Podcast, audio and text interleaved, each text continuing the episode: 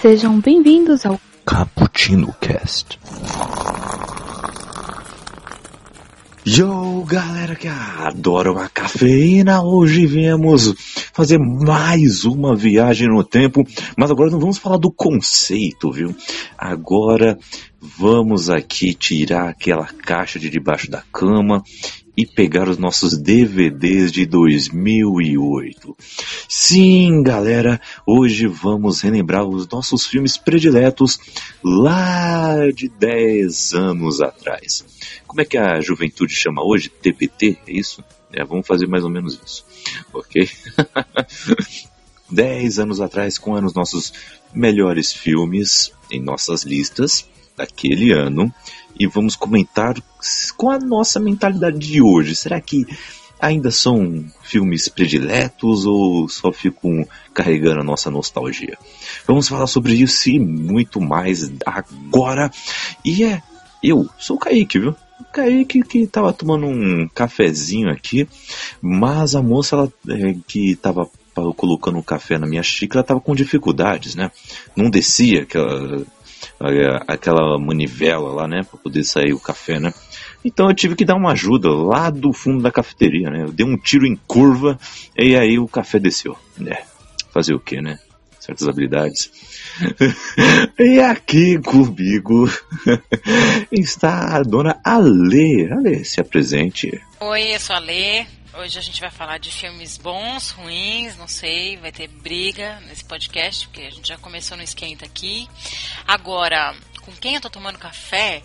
Eu acho que eu tô tomando café com com o Chad do Quem Depois de Ler. O melhor filme da vida. Adoro esse cara, quem lembra dele, Brad Pitt. É, dançando com a roupinha de ciclista, sabe do que eu tô falando. Olha aí.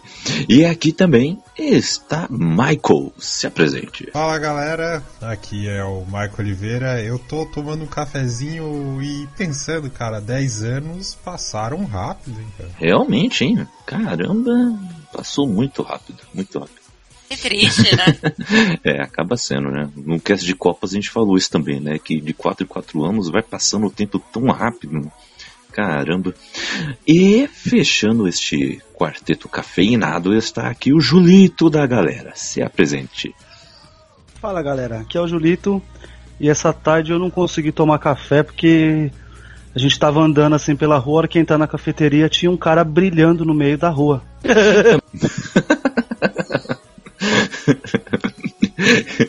Esses caras que ficam parando no trânsito, viu? Da maneira errada. Que coisa. então é isso aí, galera. Hoje vamos, vamos debater esta pauta com todo carinho com vocês e, queremos a participação de vocês aí, viu? E aí que entre os nossos recadinhos cafeinados que eu irei dar agora para vocês, porque podem participar aí deste tema, comentando e no post do nosso site, o bookstamebrasil.com.br, como diria a Valone. Porque aqui temos todos os nossos quadros, todos os nossos caputinos, assim como resenhas de livros e quadrinhos e mangás, além de crônicas, contos, poemas e muito mais, viu? Então fique de olho no nosso site que ele está se movimentando cada vez mais com o passar do tempo. Exclamação. E exclamação. e também estamos em nossas redes sociais, viu? Arroba Bookstime Brasil no Twitter e no Instagram. E fique de olho lá porque teremos novidades em breve. E estamos com o Books Time no nosso Facebook, viu? Então vamos lá, vamos bater um papo bem bacana, assim como em nosso grupo do WhatsApp para os nossos caputinos lovers. Clique no link que está na descrição e vamos e vamos aí bater um papinho bem legal, viu? É bem legal. Desde comida até quadrinhos e livros e assim vamos indo, viu? É desse jeito. Eu gostaria de salientar sobre nossos quadros, viu? Caso você não conheça, temos o nosso Expresso do Dia, que sai toda segunda-feira, ao menos tentamos que saia toda segunda-feira, onde analisamos cada livro, quadrinho, seja ele oriental, os chamados mangás ou ocidentais, com aquela profundidade com aquela dinâmica que você já conhece, viu? São, são cappuccinos um pouco mais curtos, daquele modo bem expresso. E também temos o nosso Nerd Rock Café, que sai em toda a última segunda-feira do mês, onde temos uma lista totalmente nerd para você. E falando nisso, o, o, último tema foi referências literárias. Está sendo um sucesso nessa podosfera, viu? Eu vou, eu vou sair porque a sua vida não será a mesma. e também temos o, o nosso 24 Frames por Café, aquele podcast para quem é maníaco por cinema, para os nossos queridos cinéfilos. Hoje analisamos cada vertente do cinema. Agora estamos com um novo formato, aí, encabeçado pelo nosso Michael, que está aqui conosco, e estamos na nossa trilogia de produção. Que O que faz um produtor? Primeiro episódio, pré-produção já está no ar. Acesse aí no nosso feed que você irá gostar demais. E a segunda parte irá sair logo logo, hein? Fique de olho aí em novas, em novas coisas que irão sair. E é isso aí, galera. Vamos para a pauta, né? Então vamos lá, galera. Vamos lá, galera, que agora vamos aí preparar a nossa lista. Para você, nobre ouvinte, fizemos o, da seguinte maneira esse podcast, tá? Nós nos reunimos e, e pegamos cinco filmes, ok? Fizemos nosso top 5 de melhores filmes que foram lançados em 2008. É bom salientar isso, que foram lançados em 2008, porque alguns foram lançados em 2008 nos Estados Unidos e aqui saiu no começo de 2009, por exemplo, ou saíram lá nos Estados Unidos no final de 2007 e saiu aqui no Brasil em 2008. Então, não fique tão com, com essa careta aí sem citar algum filme que para você, na sua memória, está em 2007 ou em 2009. Tem essa leve diferença aqui, ok? E também salientando que a nossa lista é feita por gosto, viu? É sempre bom colocar aqui, não é questão de qualidade propriamente dita, é questão de gosto. Mas claro que iremos citar também alguns filmes que é, lembramos aqui que são bons, só não se encaixar no nosso gosto, ou o inverso. E assim vamos é ir. É bom você dar esse disclaimer, porque toda vez que tem um podcast ou um vídeo de lista, sempre tem alguém que comenta: Ah, mas que lista é essa? Como deixou de fora? Não. Assim, faz a tua lista, entendeu? A gente fez aqui a nossa, se tu acha que tá faltando alguma coisa, faz a tua lista aí de boa e todo mundo fica na paz. É, exatamente. Nossa! é. Toma é. na cara, ouvinte. Você não gostou, você faz sua lista. Basicamente isso que o, o, o Michel falou. Ah, não gostou, faz a lista. Não gostou, faz melhor, entendeu? Resumindo o que o Kaique falou, gosto não se discute. Exatamente. Entendeu? Só é, se lamenta. Exatamente. É, já, quero, já quero me proteger, é que... a minha lista tem alguns nomes controversos. Remela pra caramba, né? É, eu, acho, eu acho que houve esse comentário no início, no início do podcast para já se justificar que a lista dele é, olha, uma que merda, beleza. né? Mas tudo bem. Vamos, vamos acompanhar até o final é, desse Exatamente. Ade, é. Não pode esquecer que tem a minha lista olha, também, né? Lista do Julito. Ah, eu não sei se tem boa memória, meu. Você tem um, um repertório incrível. Não que você não tenha, tá? não, não tô falando que você não tem, tá, Michael? Não, não é isso que eu tô falando. não sei, não sei. É gostos, gostos não se discute, né? Isso aí. É que nem eu falei antes de começar esse cast, viu, gente? Se não tiver o procurado Jumper, entendeu? Se não tiver Speed Racer, Madagascar 2 e Agente 86, esse cast não vai pro ar, viu? Já tô colocando aqui. Ai. entendeu? Ai, ai. Mas vamos lá então, galera. Vamos lá, vamos começar a nossa lista. Julito, eu quero começar contigo, porque você é o nosso Julito da galera. Você tem a nossa hashtag Dica do Julito, que já está aí nos Trend Topics toda semana, entendeu? Ô, louco. Queremos saber de você qual é o seu quinto lugar ou primeiro filme a ser citado, se você não quiser fazer um top aí, dos filmes de 2008. Vamos lá, vamos voltar no tempo. Eu vou começar com um filme que eu acho maravilhoso e que eu tento rever ele assim todo ano, que é o Quem Quer Ser um Milionário. Boa! Legal esse filme. eu acho esse filme, assim, maravilhoso, tá ligado? Eu, eu gosto muito da, da história, das coincidências, de como é o, o desenrolar da vida do Jamal. Eu, eu adoro, cara. Eu sou. Mano, você é louco. Eu gosto muito, muito desse filme. É paixão mesmo. Que legal, meu, que legal. Quem quer ser o milionário? O. Aí trouxe alguns nomes legais aí pra Hollywood, né? E, e ganhou vários Oscars, né? Ganhou quatro, quatro Oscars. Olha só. Inclusive Oscar de melhor filme. Eu não assisti esse filme até hoje. Uh, Nossa, Ale!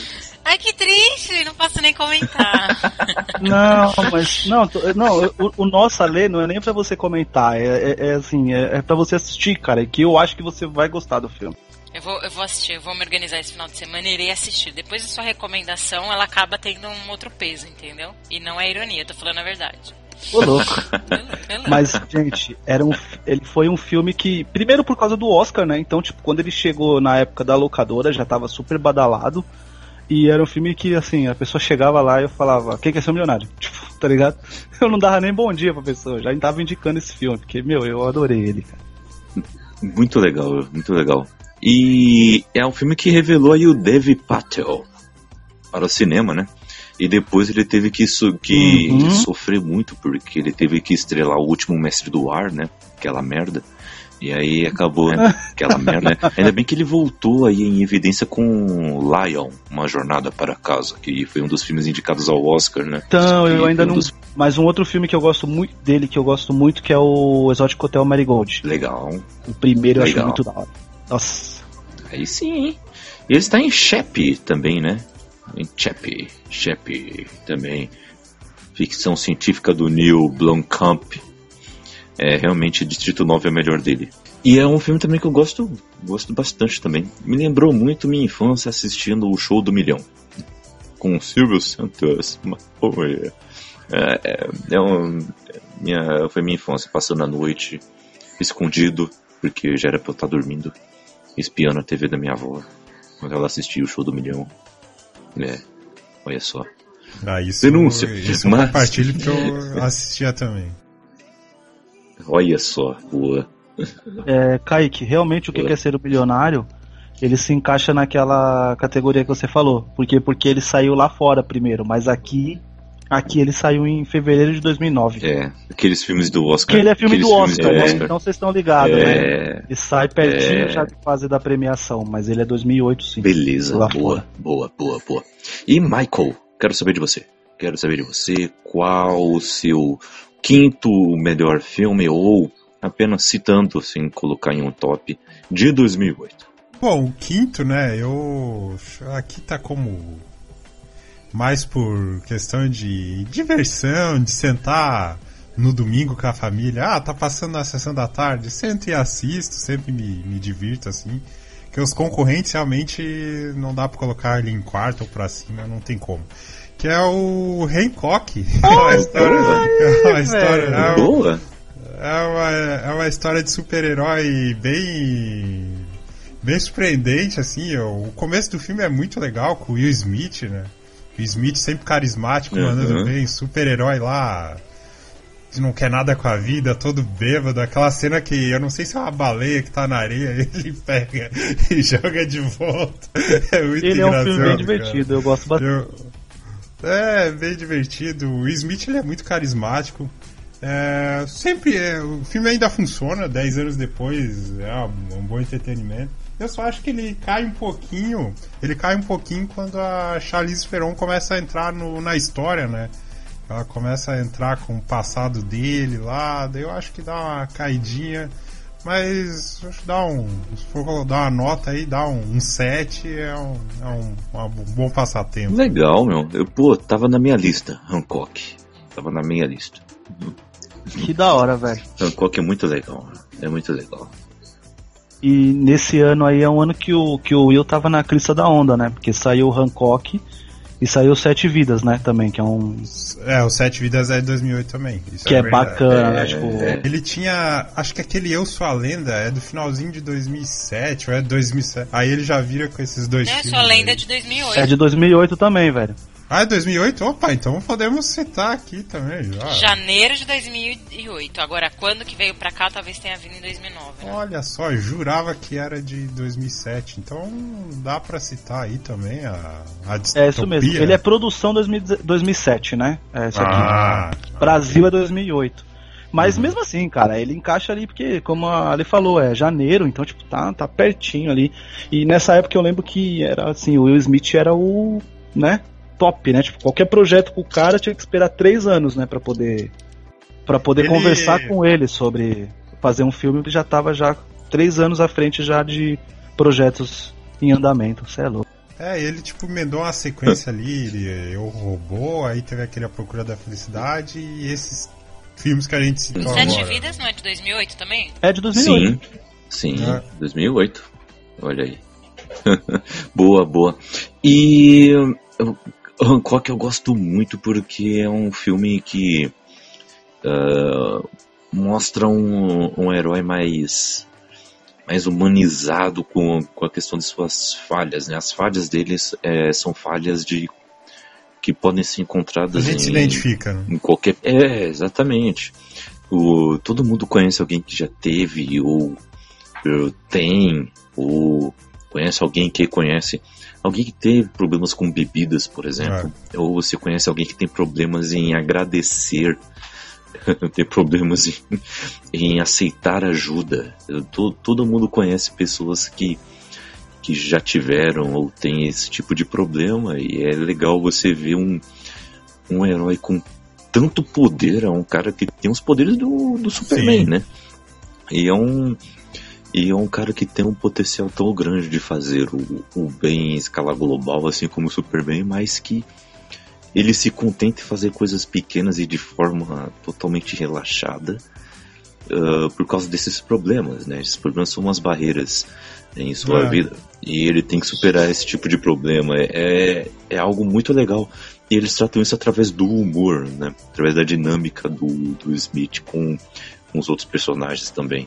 Isso é, isso é, é muito verdade, legal. Bem, isso bem, é lembrado, bem todos... lembrado. Falta ali um propósito de, de vida para ele, né? E quando o Smith tem que fazer a cena séria, de drama, ele fazendo aquele discurso lá, reconhecendo toda a situação dele, ou em outras cenas também, ele entrega, né? Ele entrega, ele sempre entrega. Às vezes, até em Sim. projeto assim que o pessoal critica, tipo Esquadrão Suicida, ele, a parte dele ele entrega. É, o Will Smith é, é bom pra caramba. Eu não vamos entrar assim em Esquadrão Suicida, mas a gente concorda, e pelo menos sempre que tem uma discussão, que é ele e a Margot Robbie, né? Eles é. são a, a parte que você fala, isso se salva do filme. Que é um filme que eu, como eu falei, eu fui lá e me diverti, tá ligado? Mas é porque eu nunca tinha lido nada do Esquadrão, então background nenhum. Eu fui lá e vi um monte de vilão que eu tava esperando que ia ser um monte de vilão bonzinho. Isso estava óbvio. Que, que, se você foi assistindo esperando que ia ser vilão, vilão, você foi errado, irmão. A culpa nem é tanto da DC. Tá ligado? Porque tava na cara que ia ser isso, né? 2026 a gente fala do, do Esquadrão Suicida. Pode crer. Fica aí o questionamento.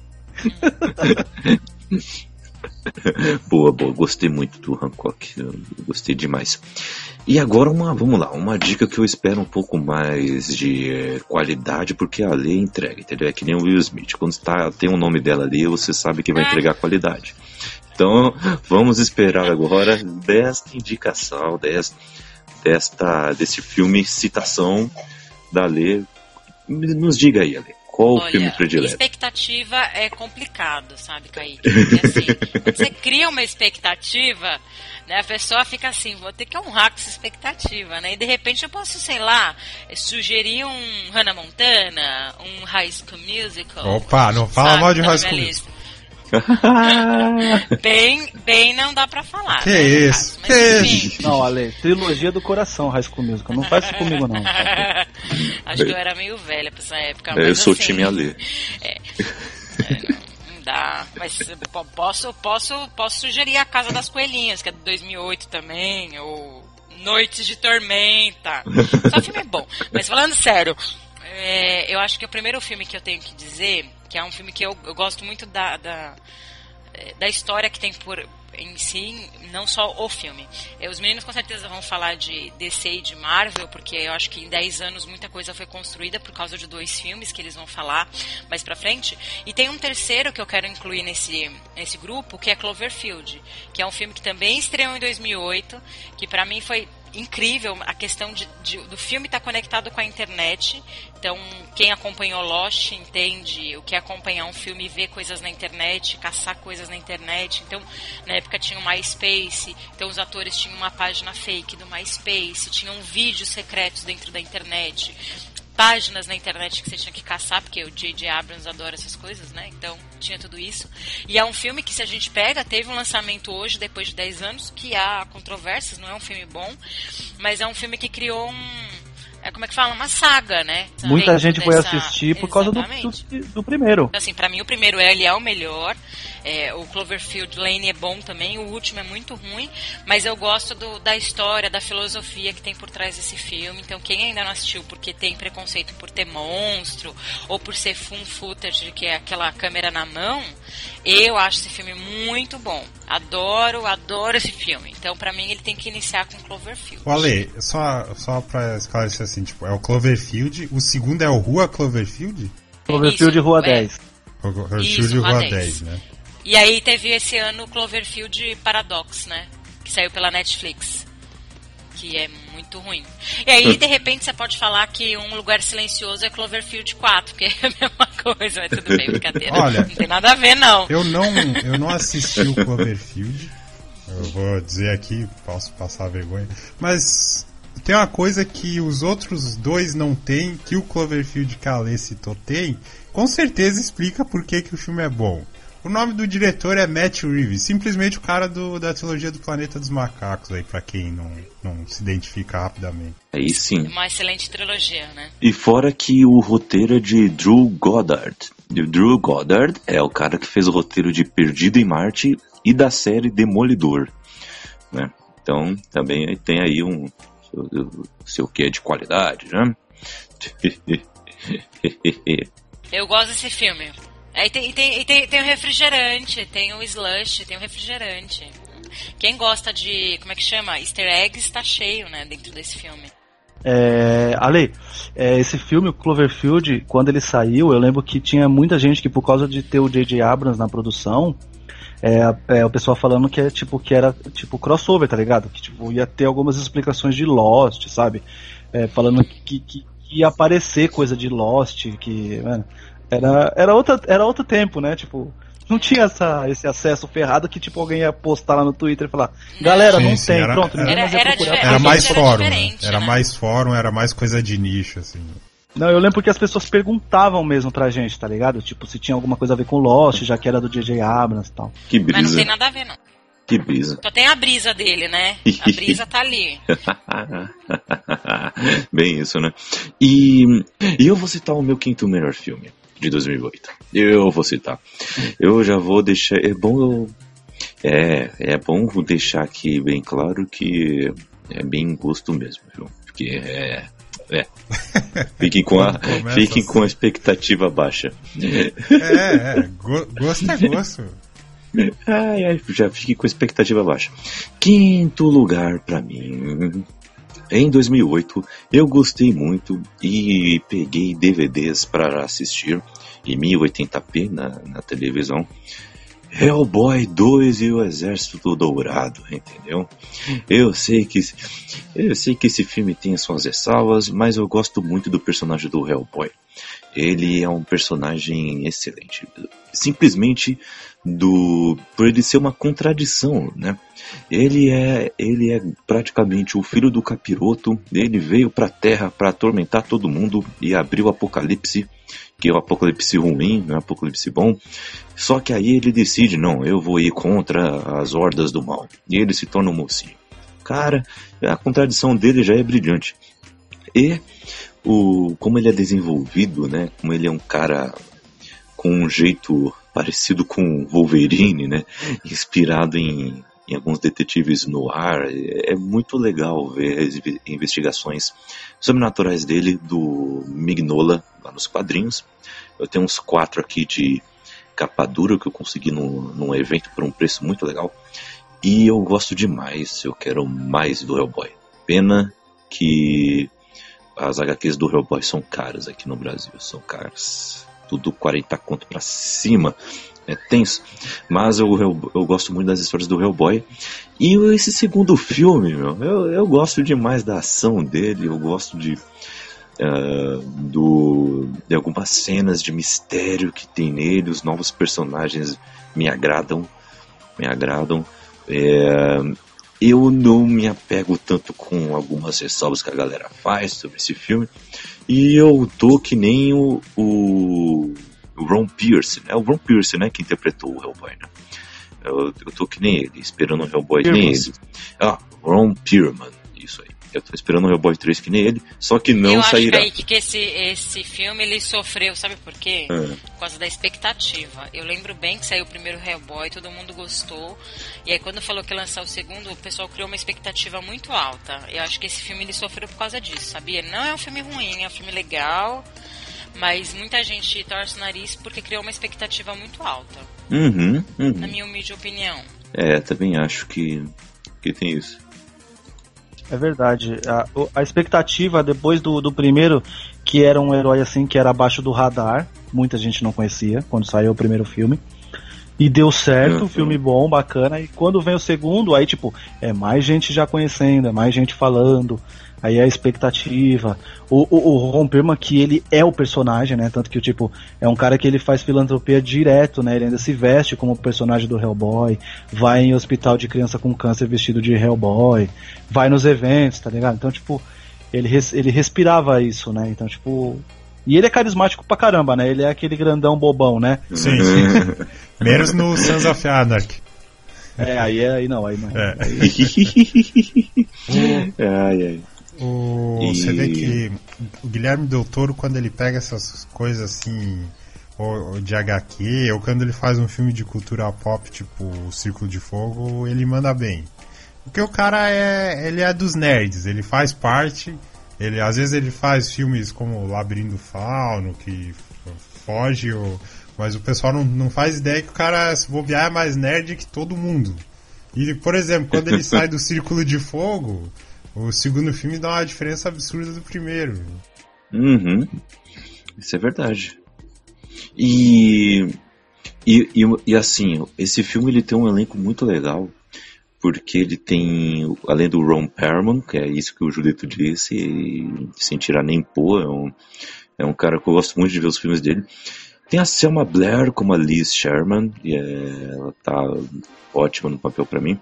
E tem o Aben Sapien, que é interpretado pelo Doug Jones. O Doug Jones, você conhece, meu caro ouvinte, porque ele fez Labirinto do Fauno, ele fez A Forma da Água, ele fez Quarteto Fantástico e o Surfista Prateado, ok? Ele fez Legião, que é um filme de suspense que eu gosto muito com anjos e demônios no filme, muito legal. Ele fez o filme A Máquina do Tempo, que não tem muito a ver com o livro, mas que é bom mesmo assim, é um raro caso. Tem Doom, A Porta do Inferno, de 2005, com The Rock, ele fez também. Então é um cara que é muito versátil, você com certeza já viu um filme em que ele está. E ele como Aben Sapien é demais, ele é um, ele faz igual é o personagem nos quadrinhos, que ele é carismático, com aquele jeito curioso e, e meio indiferente ao perigo, e, e colocando a curiosidade acima. É muito legal. Eu gosto desse filme e reassistiria numa boa, comendo Sim. uma pipoquinha. Por, por, por, falar em curioso, o Doug Jones, o Ron Perlman, ele, você vê, Guilherme Del Toro trabalha com, com, o pessoal, né, com os atores e se, se dá bem ele leva para os outros projetos, né? O Ron Perlman ele foi pro Círculo de Fogo o Doug Jones, esses dois filmes que tu citou agora, inclusive um desse ano. A galera tá sempre acompanhando ele. Sim, é, é, sensacional. E eu já deixar aqui uma informação, porque esse cast também é informativo. Em 11 de janeiro de 2019 vai sair o novo filme do Hellboy, tá? Vai ser um reboot. Mike Mignola está no roteiro, junto com uma galerinha. Quem interpretará o Hellboy vai ser o David Harbour, que você conhece de Stranger Things. Ele é o xerife lá que gosta de donuts café e contemplações. No, no elenco também tem a Mila Jovovich, que você conhece de Resident Evil, ok?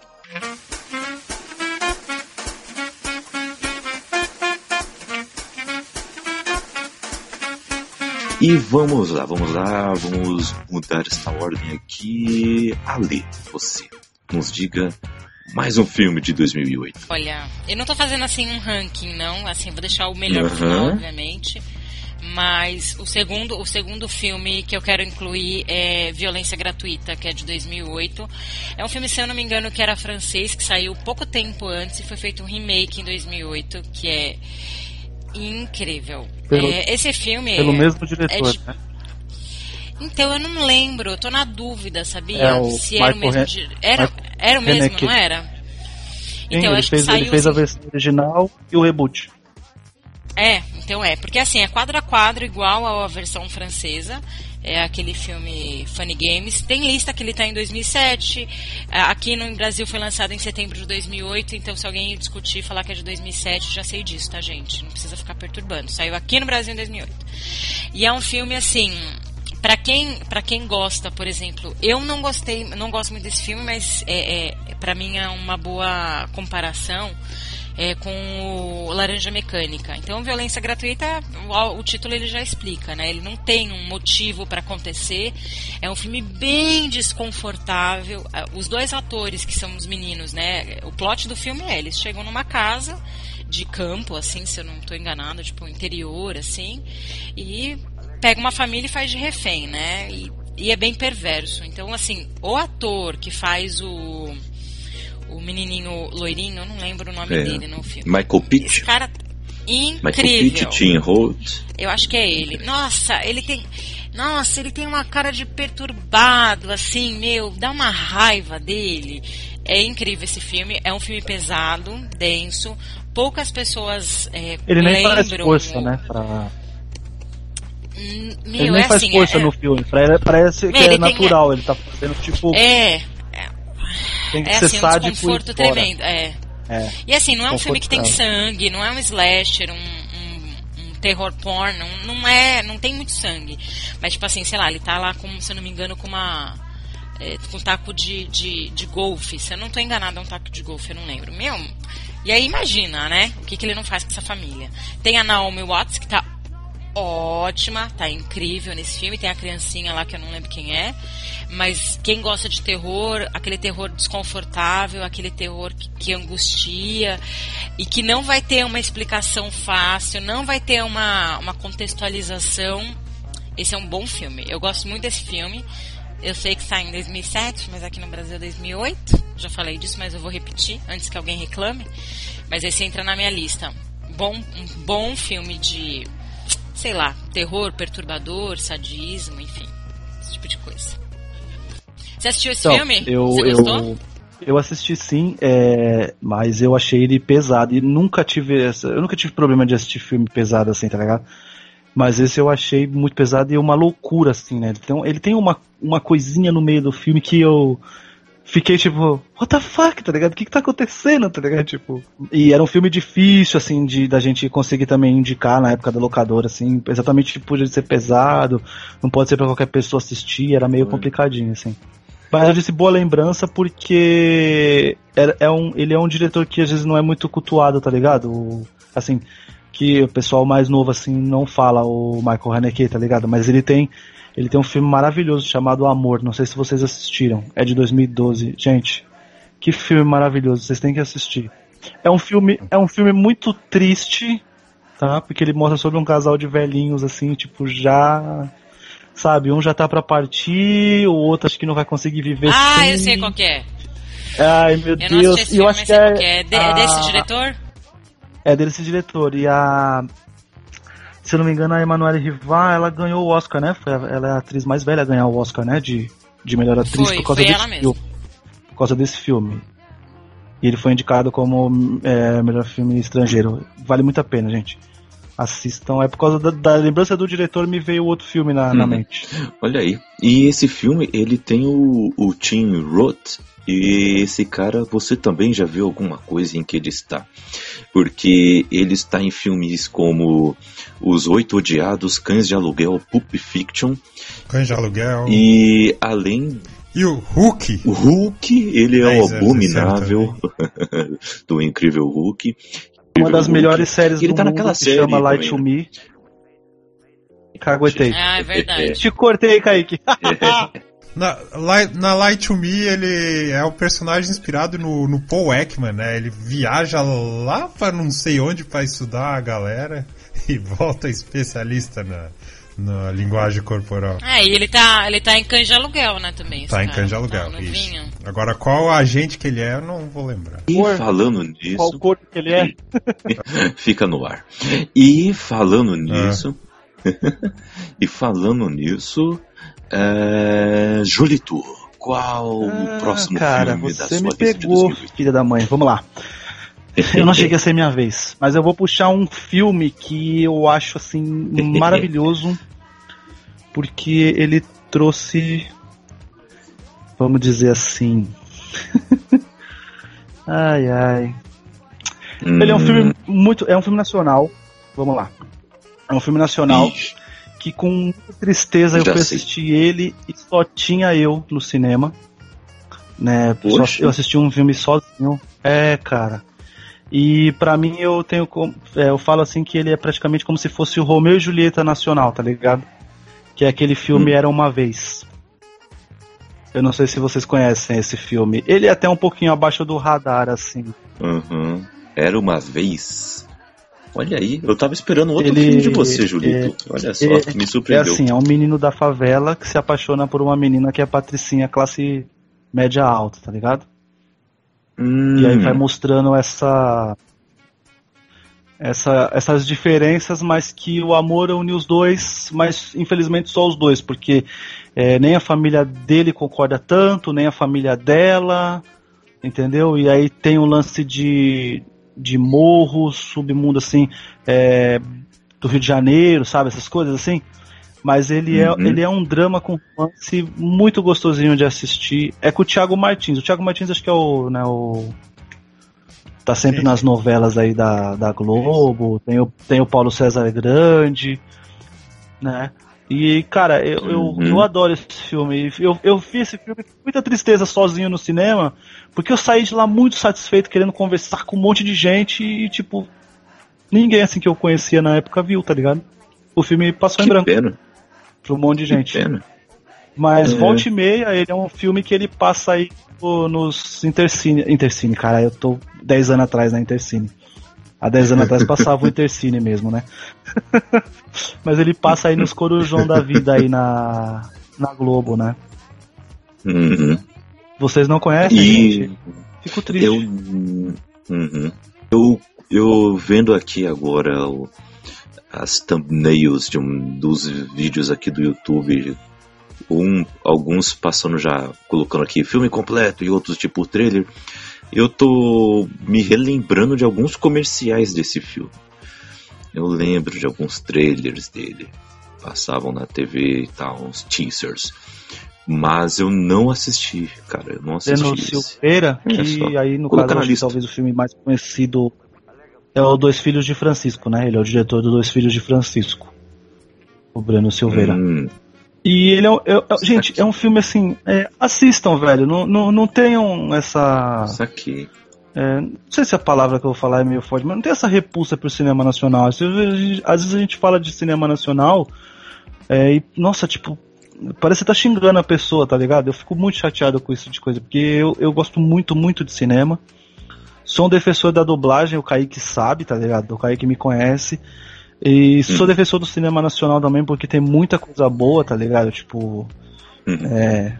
Então. Aí assistam, assistam, assim, fico, fico, vou ficar bem satisfeito se vocês assistirem, mesmo se vocês não tiverem gostado, porque é questão de gosto, a gente não tá falando de qualidade de produção, de, sabe?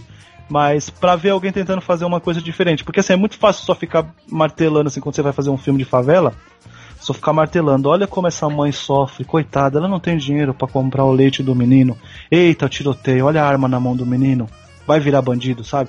E ele, ele tem isso, tá ligado? Só que isso é, é muito. Isso só vai importar bem lá no finalzão do filme, essas coisas, tá ligado? No meio disso é a diferença dos dois e a paixão deles. É um romance muito bacaninho. Vale a pena. Então, é, queria emendar aí, que é, até quando eu fiz o episódio Pode Calçada sobre série, a gente falou sobre produção nacional. O grande problema é que, quando fala em cinema nacional, o que vem à cabeça da maioria das pessoas é aqueles filmes do Leandro Hassum fazendo um monte de caras e bocas, sabe qual é? Aí a. é, tem esse, essa má vontade com, com, o cinema nacional por conta desses, desse tipo de projeto. Então, uma coisa que daqui a 10 anos que, que vai dar resultado é que agora, por é, estímulos, iniciativas e projetos, etc., os estúdios estão contratando mais redatores, porque você tem que ter uma cota de produção nacional. Está interferindo em séries, é Globo fazendo streaming, e esses projetos de, de série, mais série agora na, na TV e na internet, é, de uma outra pegada, eles têm que dar certo para que os produtores eles percam o medo e façam mais filmes nacionais e fique realmente uma indústria aqui no Brasil, né? Tem essa variedade e para que a gente tenha o, o, bom, tem que ter o ruim. Claro, o gosto é subjetivo, mas não pode ter o medo de, de produzir por conta do, do que os outros vão pensar. Então tem que estimular a produção nacional para que mais filmes como esse, mais filmes como O Tempo e o Vento, Aquários e tantos variedades surjam. Entre Irmãs, que é do próprio Beno Silveira também. É Entre Irmãos, sim, é. Verdade. Ô, ô Mike, isso, isso, aí entra muito no, no que você falou assim de, de produção, por exemplo, de qualidade e tal. Não sei se vocês já viram o seriado Carcereiros, tá ligado? Certo. Que é com o Rodrigo Lombardi. Cara, uhum. puta seriado bom, tá ligado? De, de, de roteiro bom, de interpretação de interpretação boa, tá ligado? Só que, tipo, meu, o pessoal às vezes talvez não vai assistir porque tá passando lá na Globo, sabe? Ah, tá passando na Globo, não vou assistir, sabe? Então, tipo, é, é, é bobagem. Mas com relação a, tipo, a história boa, a produção, essas coisas assim, coisa independente, assim, para você ter o independente, você tem que fazer o blockbuster, né? Ah, né? Tipo é. assim, por uhum. exemplo, é, é, é uhum. filme que, o último filme aí que um dos últimos que ganhou o Oscar foi Spotlight, né? Spotlight é da Warner ou é da Fox? Fox Searchlight salva o melhor juiz. Como eu, como eu não vi esse filme, então eu não sei. Mas, por exemplo, é, para poder fazer um eu Spotlight, vi. se ele for da Fox, aí vocês me perdoem. Eu vi. Pra poder ter um Spotlight, tem que dar certo um X-Men, tá ligado? Tem que ter um é, X-Men. Exato, isso. Trazendo é, dinheiro tem... pra caramba, pro cara pegar e falar, agora eu vou contar uma história mais com mais história mesmo, com mais garbo, né, mais classe e tal, mais cinema, sabe? Então, tipo, e eu acho que as produções nacionais o pessoal se apega muito a tipo assim, ah, é como você falou, ah, é, é, vai ser comédia, vai ser vai ser caras e bocas, vai ser trapalhões, só que politicamente correto, aí complica. E não é isso, tem muito mais história, tá ligado? Uhum, muito mais mesmo. Hum. O, por exemplo, eu gosto muito do, da duologia até o momento da Tropa de Elite. É. Eu acho baitas é. filmes. Gosto, gosto demais.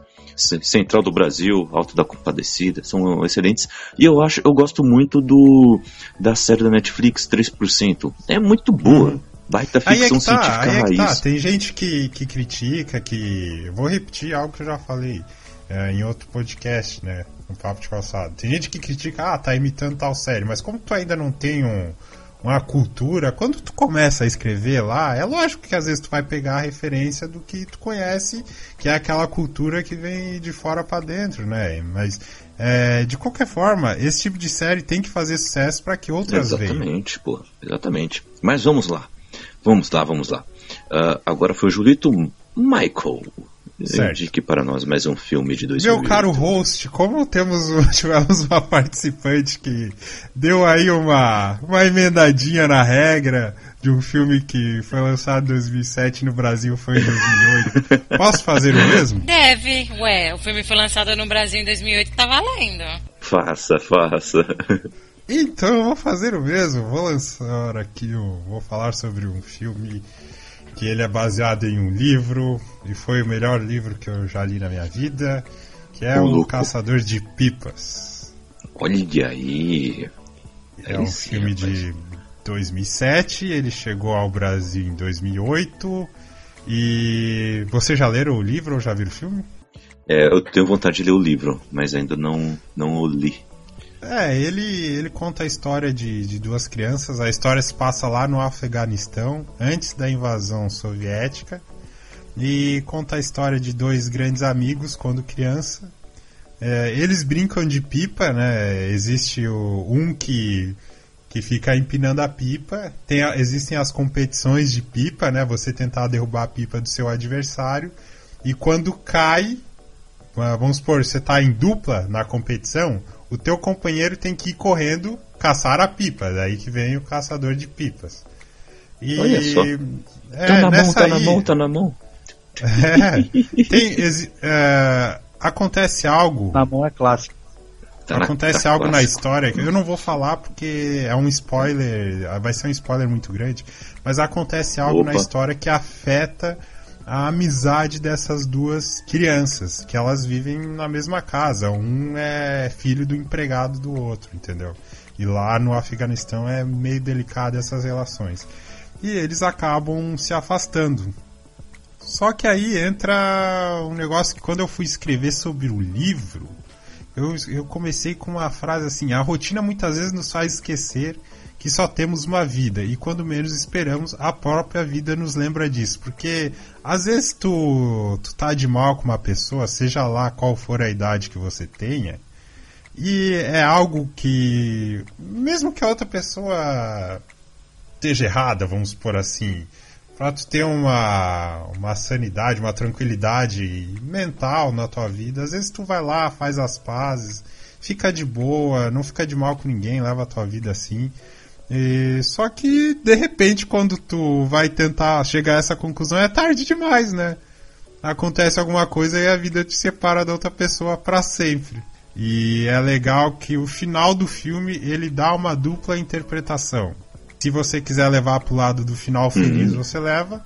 Se você quiser levar pro lado de que às vezes tu não vai conseguir conquistar uma pessoa de primeira, às vezes tu não vai conseguir conquistar uma criança de primeira, às vezes tu vai levar anos para reconquistar a confiança de alguém, tu entende desse lado também que é mais ou menos a nossa vida real, né? E então, outra coisa que eu escrevi, ó, nossa busca por apoio espiritual, psicológico ou similares nos faz dar sentido a todas as coisas que vivemos. E quando menos esperamos, algo completamente fora do senso acontece. Seja um emprego, um ente querido ou uma mudança drástica que nos faz rever todos os conceitos.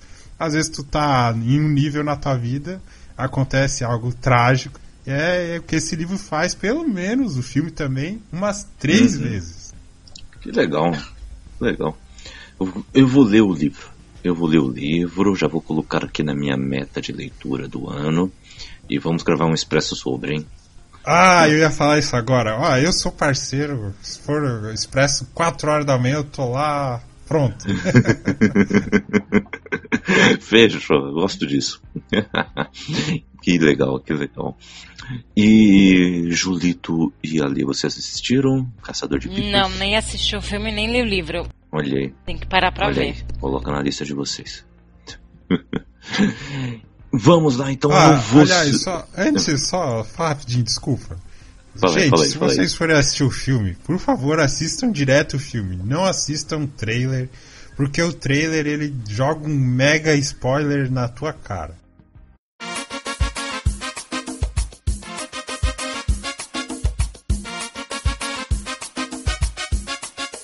Agora vou citar mais um filme. Ok, eu vou citar mais um filme. Eu citaria Hancock agora, nesse momento. Ok? Mas já conversamos um pouco sobre ele. Eu fui e tentei aqui dar um. Dar um, uma, uma substituição digna a ele, né? De algum filme que eu lembrava que era de 2008, que eu gostei. E não consegui fugir da Marvel. Vamos lá, vou citar o incrível Hulk, o Hulk carioca, o, entendeu? O Hulk gringo. É, vamos citar esse Hulk, que eu, é um segundo filme que eu fiquei com um misto de felicidade e tristeza quando o, o nosso querido Edward Norton, Edward Norton? né? É, o nosso querido Clube da Luta, não quis continuar para Vingadores, né? E aí foi substituído pelo Mark Ruffalo. Esse misto porque. Uhum. Tristeza porque eu gostei dele como Hulk. Eu acho que ele deu muito da essência do que é o Banner. O Banner é aquilo. É um cara que está sempre em fuga, inclusive da própria consciência. É um cara que está o tempo todo em perigo, mesmo quando ele está sozinho. Ele é um cara paranoico e extremamente cheio de recursos. Ele é muito inteligente. Ele seria até maior do que o Tony Stark para a ciência.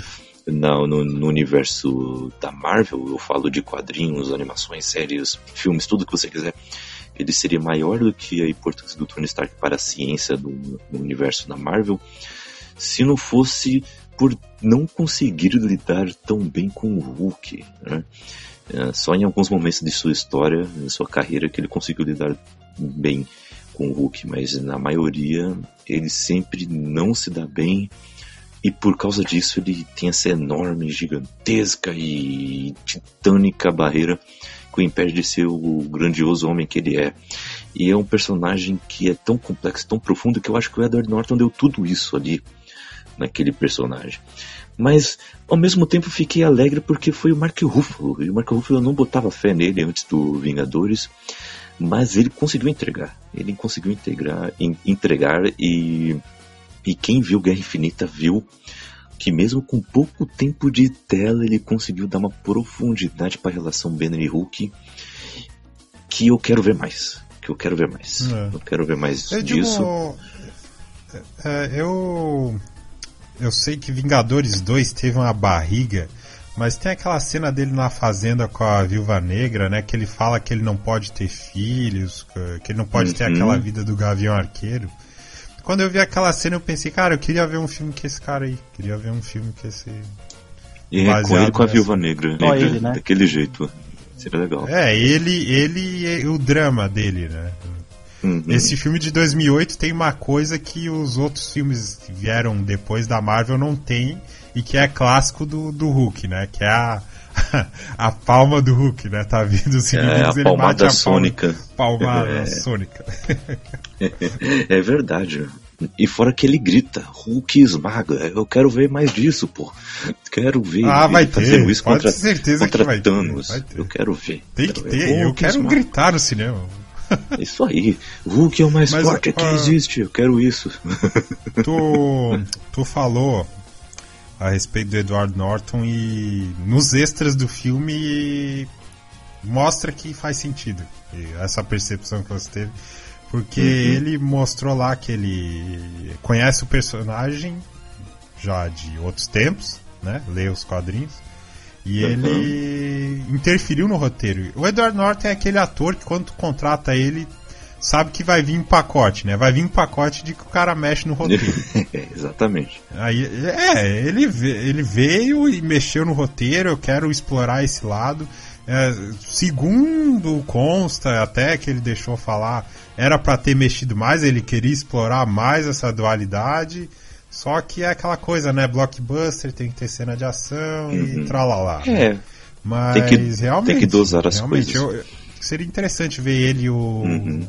o, o, Robert Downey Jr. contra a cena. Putz, seria legal, né? Seria, seria legal. E, o, e a fisionomia do Edward Norton combina com o Banner quadrinhos. Magrinho. Total. Uma cara de cansado, de paranoico. Que, aqueles olhos arregalhados que ele tem. O Ruffalo, ele é. Ele traz um outro tipo de profundidade. Ele é o.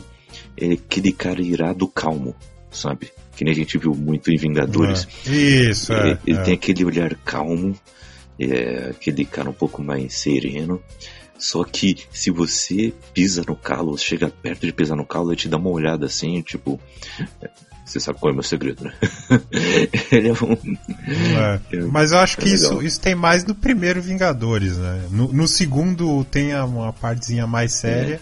E eu, eu, pelo menos, acho que depois aquilo ali virou só comédia, né? Ragnarok, Vingadores, Guerra Infinita. É. Agora, uma pena, né? Esse filme solo é um negócio que a gente não vai ver, né? Não vai ver por causa que tem o problema da, é, da distribuição, que não é. é, só a Marvel, é. Uhum. Não é só a Marvel. Daí eles eles não fazem, aí o uhum. que, que eles fazem? Eles estão dando aquela enroladinha com a tal da trilogia do Hulk, né? Isso. Cada filme eles contam um arco do Hulk. Uhum. É, bom, por enquanto tá legal. Por enquanto não tenho muito o que reclamar, é. vamos ver a sua conclusão. Sim, sim, vamos sim. Ver. A conclusão é cinema vindo abaixo. Exatamente. Falei, Julito. Você falou sobre o, o Mark Ruffalo. É... ele é um puta ator versátil, né, Verdade. velho? Porque ele faz às vezes Verdade. uns filmes assim mais de suspense, depois ele faz um drama, ele se encaixa às vezes numa, numa numas comédias que não são tão comédias, né? É, deixa eu dar até uma, uma, uma roubadinha, porque esse filme eu preciso indicar pra vocês. Ele é um filme que ele foi lançado em vídeo aqui em 2008, então ele quase entra na pauta aí, né, vamos dizer. Que é um filme com ele chamado Traídos pelo Destino, não sei se vocês viram. É com o Joaquin Phoenix e a Jennifer Connelly. Ó, é, esse Traídos filme vocês têm que assistir pra você ver como... É, vocês têm que assistir esse filme pra ver como o Joaquin Phoenix é foda e como o Mark Ruffalo também é foda. Ó, o começo do filme é assim, o Mark Ruffalo, ele infelizmente ele atropela um menino e ele foge, tá ligado? Esse menino morre e o Joaquin Phoenix é pai desse menino.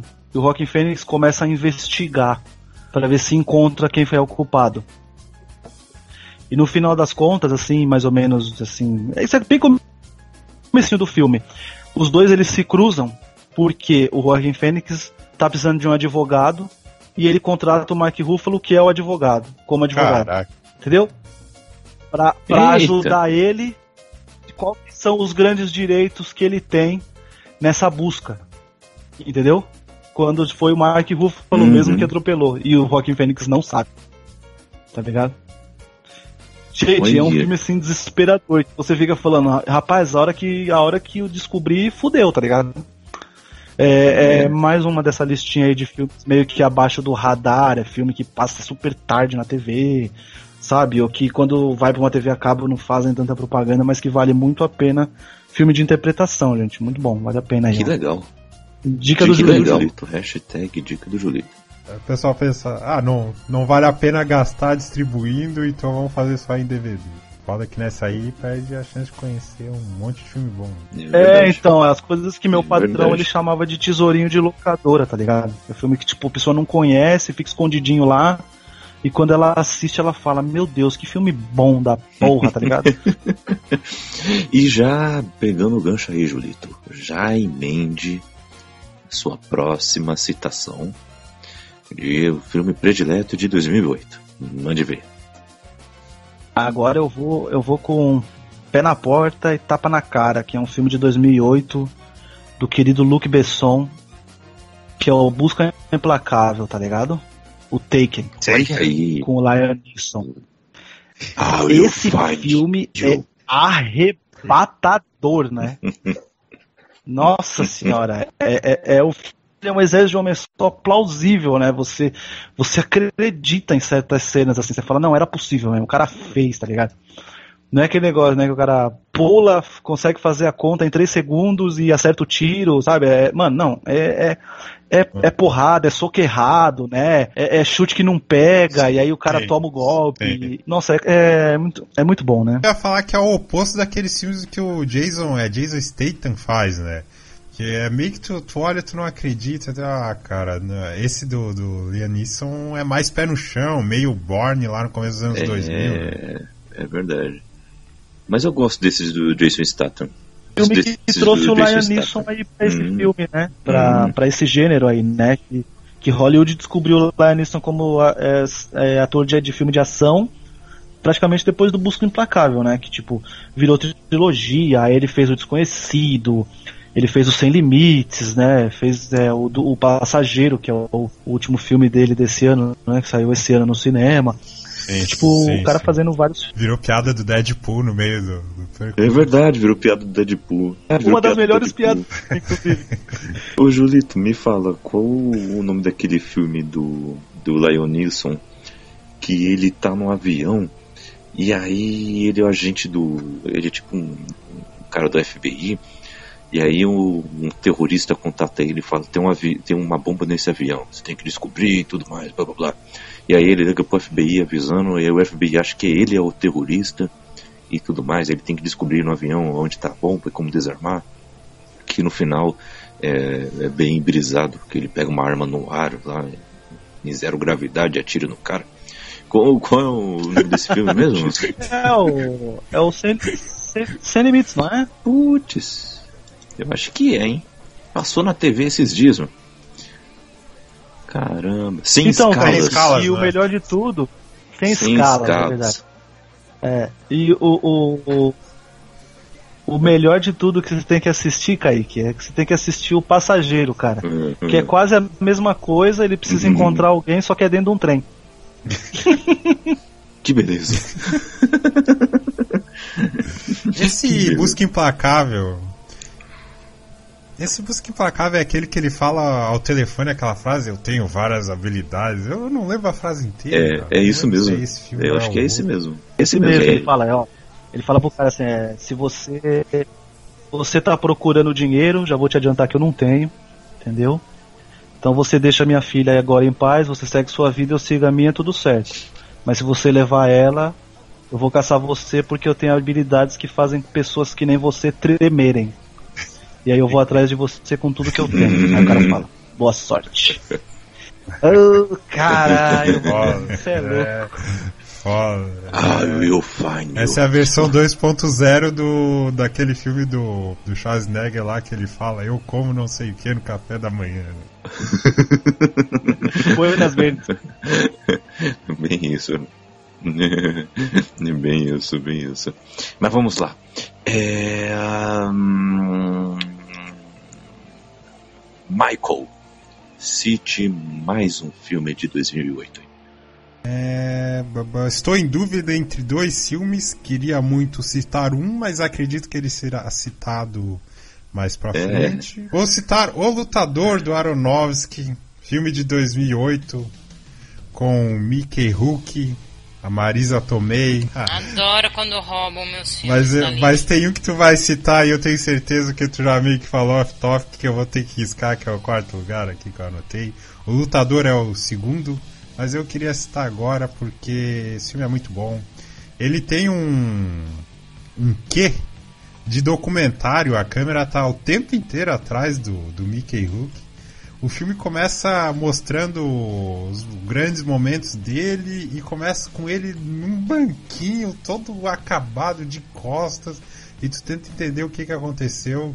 O filme, o filme inteiro é aquelas lutas. Eu não lembro o nome da luta, mas é aquelas lutas meio fake que até o Donald Trump participava, não? Salvo o melhor juiz. WWE? É Telecat, se eu não me engano o nome. Ele fazia parte desse tipo de. Ele era esse tipo de lutador, fez grande sucesso. E o filme é um retrato do. do novo assumindo o lugar do velho. Isso tem no filme inteiro. Isso tem no personagem deles, tem no- na personagem da Marisa Tomei, lá fazendo trabalho de stripper, vai uma galerinha nova tirar sarro dela. É, tem no videogame que ele tá jogando, tá jogando com uma criança, a criança, ah, eu não quero jogar esse tipo de jogo, que é um jogo antigo que ele tá no jogo, Mickey Rourke. Quer jogar um jogo mais novo.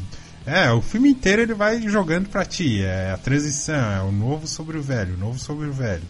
E, cara, o mundo dele é aquele ali, né? O mundo dele é aquele ali, ele tem problemas com a filha, ele não se adapta nos outros empregos, ele passa por um arco aí, por uma jornada para descobrir que o lugar dele é na luta, independente do estado de saúde que ele esteja.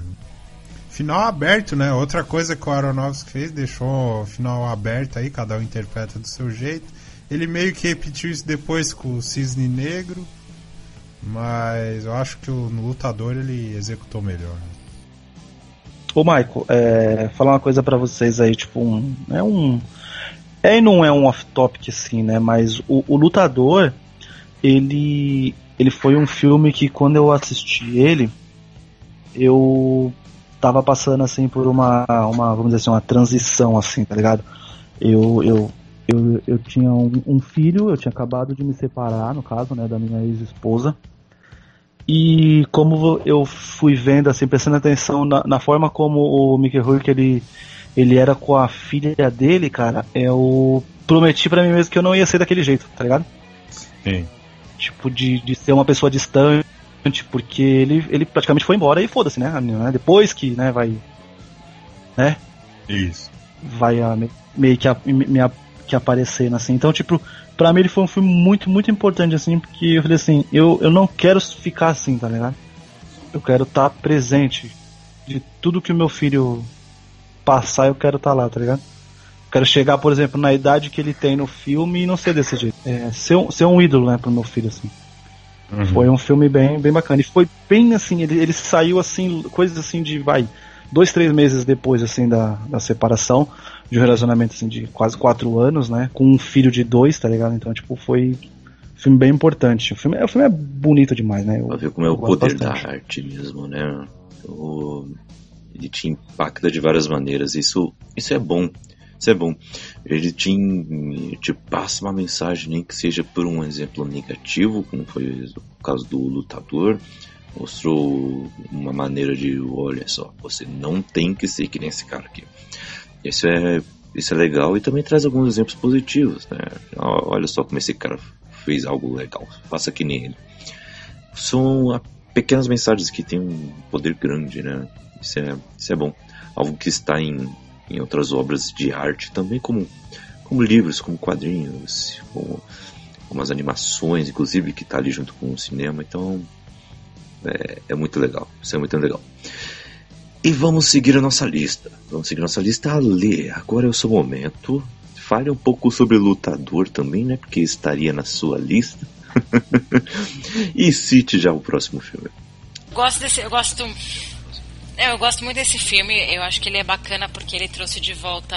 Ah, esqueci o nome do ator, gente, me deu branco. Como é que ele chama?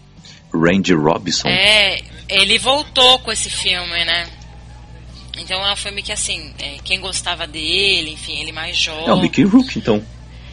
É, não, é, não, o... é a história do filme é quase a história dele, né? Falando que ele teve, uhum. ele teve problemas. Tava no auge, era o cara fodão. É o Mickey Rook. Sumiu. É, ele voltou. voltou é, ele voltou com esse filme, né? Voltou, Acho que é um filme né? muito bom. Eu gosto desse diretor também. É, não é o melhor filme desse diretor, tá? Basicamente, né? Num outro contexto, mas sumiu e voltou. Né? Então é um filme muito bom. Acho que por, por esse contexto. Mas o, o filme que eu vou colocar aqui na minha lista, já que roubaram esse, né? Enfim. É, pois é, né? Mas tudo bem. É que a gente não fala antes, né? Pra bater as listas, né? enfim. Aí acontece essas confusões, assim, mas a gente deixa passar. É, eu acho que eu colocaria, então, é, na, na natureza selvagem.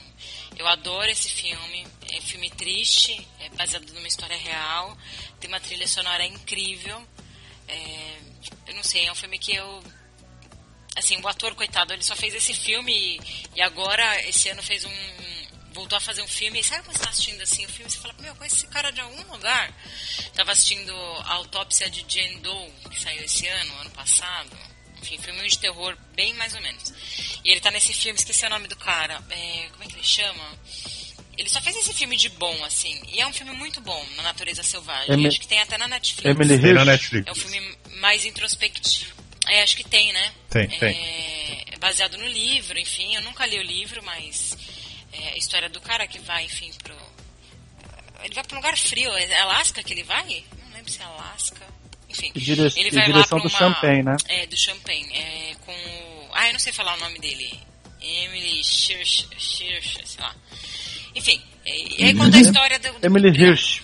É, não sei falar o nome desse cara. Não, não fez nada muito mais interessante do que isso.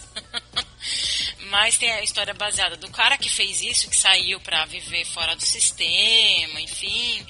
E, e, tem uma história bem triste, é um final assim que você fica refletindo sobre a sua. É um filme. Eu gosto desse filme porque é um filme que você carrega depois, né? Para mim, o filme ele ser bom ou ruim é o quanto que ele toca em você quanto que ele mexe. Lógico, eh, vai ter o um filme que tem um valor nostálgico, que não é um filme tão bom, mas que você se divertiu assistindo, que é um filme divertido. E tem aquele outro filme que te faz refletir, que faz pensar a forma como você vê a vida, quais são os seus, é, as suas prioridades, o que você quer ou não fazer com a sua vida, né?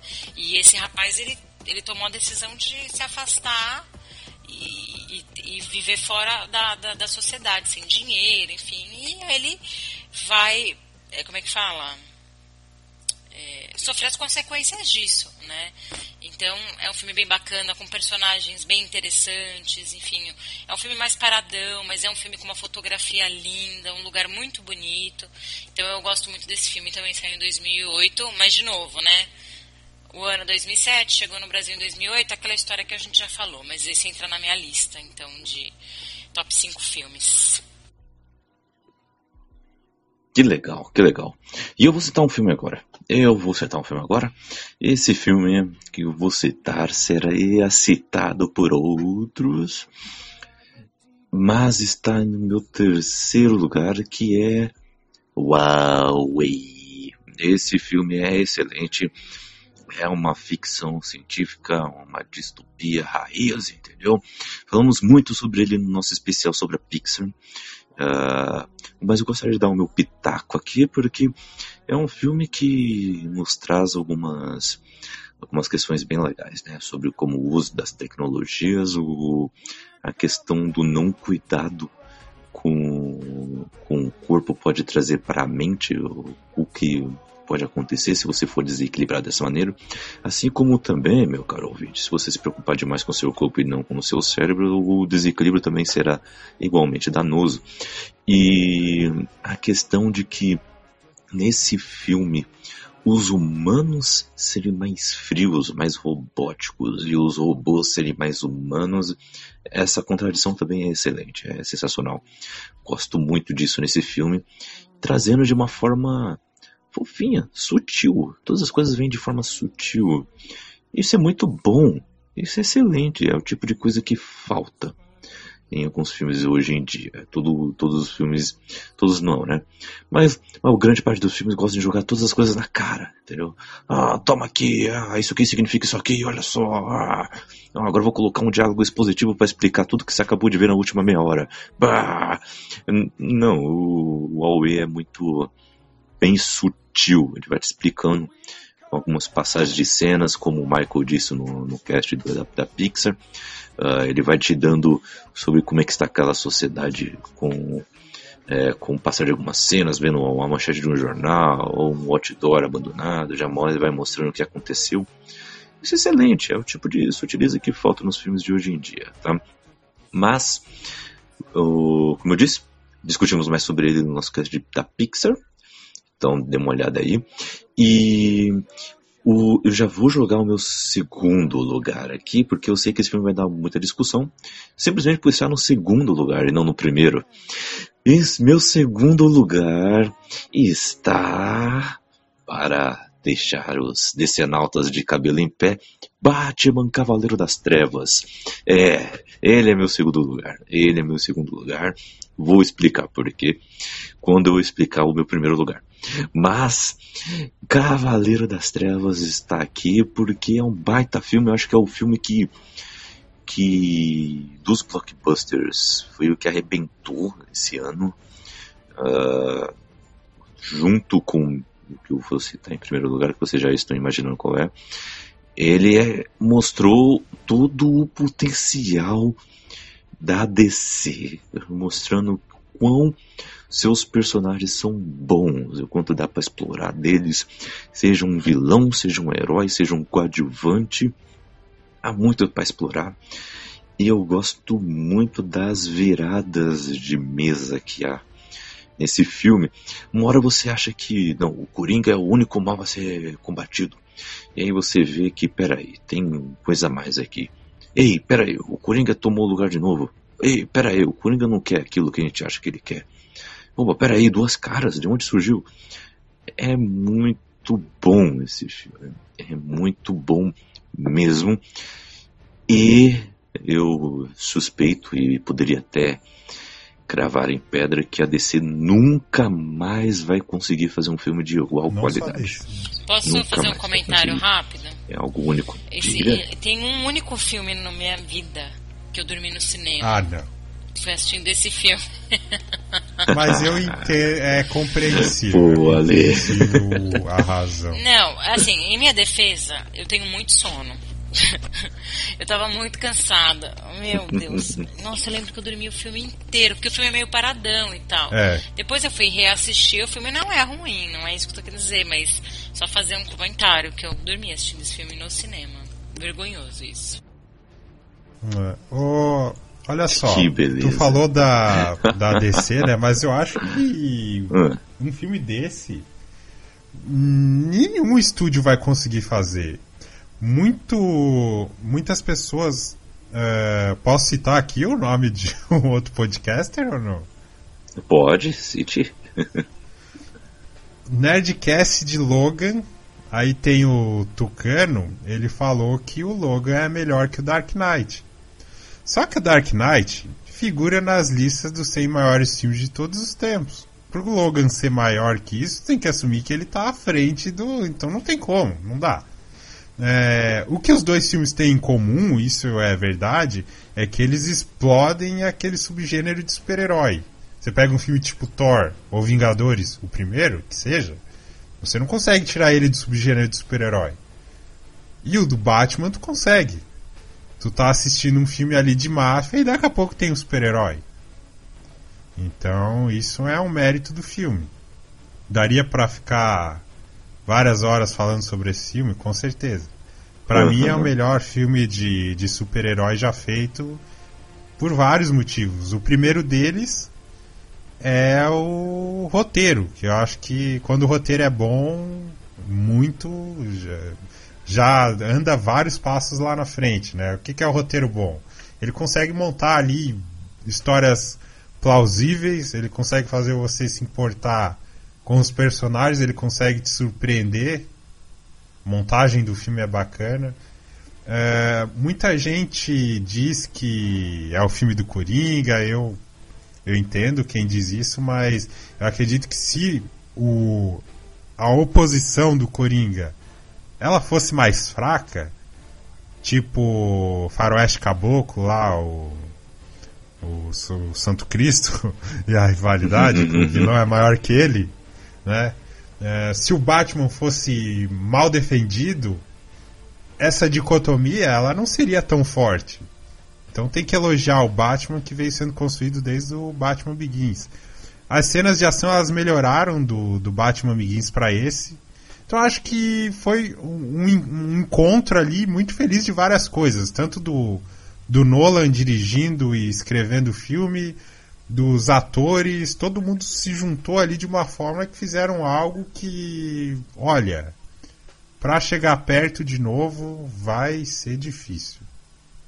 E o filme Verdade, não envelheceu mal, hein? Ele continua Não envelheceu mal. Não envelheceu mal. E tem uma coisa também esse filme, né?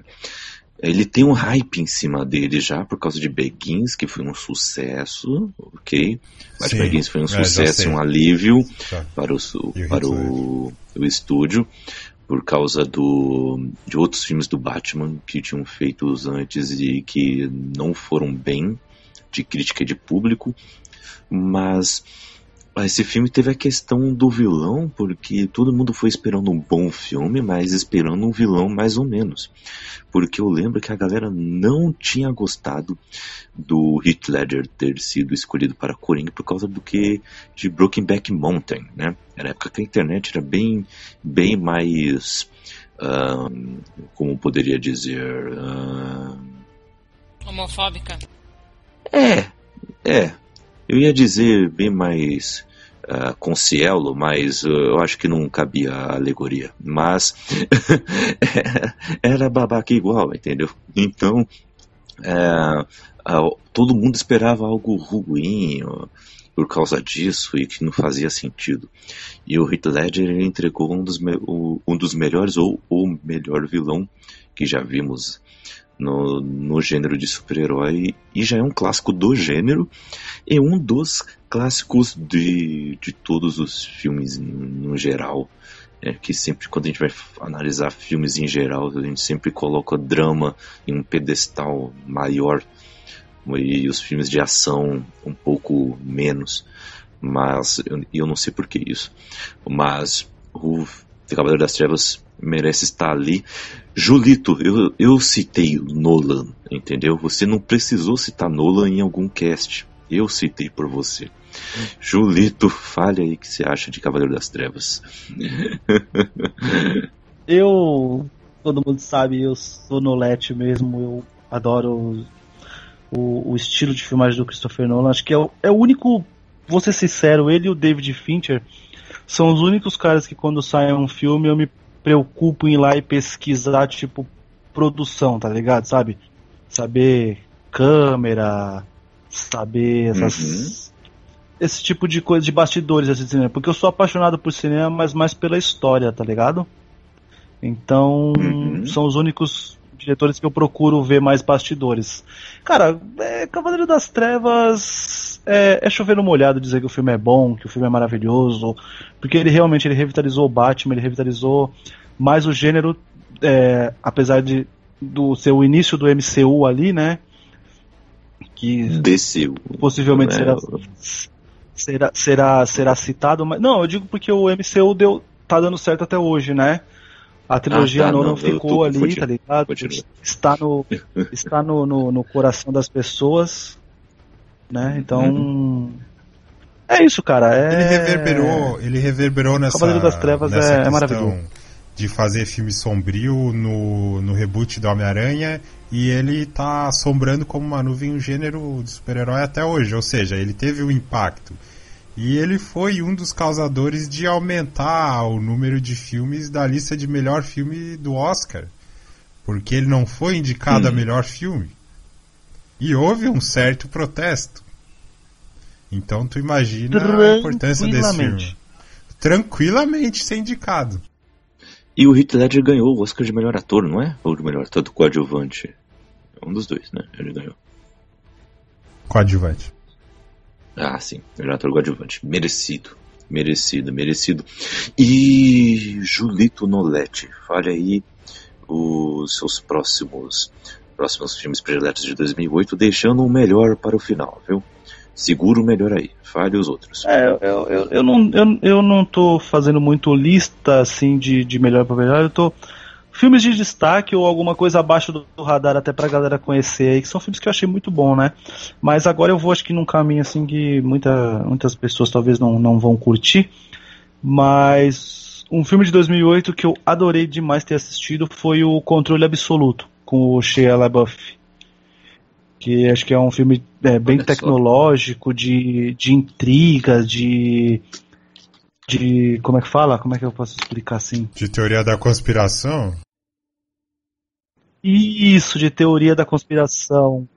É, vale a pena, né? Vale a pena, assim, tecnológico e boa história, onde, assim, ele tem o, o, o como é que fala? Tem o Shia LaBeouf, né? Mas ele não compromete, apesar Sim. de ser o principal, não, não compromete como para estragar a experiência do filme.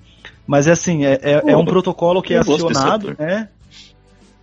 É né, um, é um protocolo que é acionado e aí ele tem que fazer algumas coisas, né, tem que fazer algumas, vamos dizer assim, algumas missões e ele não sabe para quem.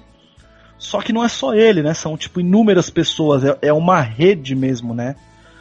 E, e as cenas que mostram assim, tipo, é, esse, esse o, o, no caso do, do, do, do, nome do filme, né, esse controle absoluto é, é fantástico, né? Desde de, de, controlar uma linha de trem, um, um, uns semáforos ou televisores de uma rede de, de uma loja, sabe? É, eu acho assim, achei fantástico, assim. Acho bem bem bem legal mesmo. Foi, foi, foi um filme é, é, um, é um filme sessão da tarde assim, tipo, bacana de assistir, tá ligado? Eu, uhum. eu gosto bastante. Olha aí. O Shia Buff tem um filme que eu gosto muito de assistir, que é o Paranoia. Eu acho um, um, um bom filme de suspense. Eu gosto dele. E o, esse filme Controle Absoluto tem a Rosário Dawson no, no elenco. Sim, a Claire de Defensores, Luke Cage, Jessica Jones, todos os filmes da. Todos os filmes não, todas as séries da Netflix barra Marvel. Ela tá no filme, olha só que coisa legal. Bacana, Julito, bacana. Uh, tem mais algum filme aí, tirando o, o, último o último filme? Que o último filme vamos falar já já. Oh, eu só tenho mais você tá achando Você tá achando que o meu último filme é o mesmo que o seu, é... não é, irmão. Eu falei pra você, eu vim, eu vim trazer umas coisinhas assim para pra surpreender vocês. E eu já posso ir pro meu último? É isso que você já quer que eu finalize? Não, não, espera aí, espera aí. Eu sei que não é o mesmo que o meu, mas espera aí.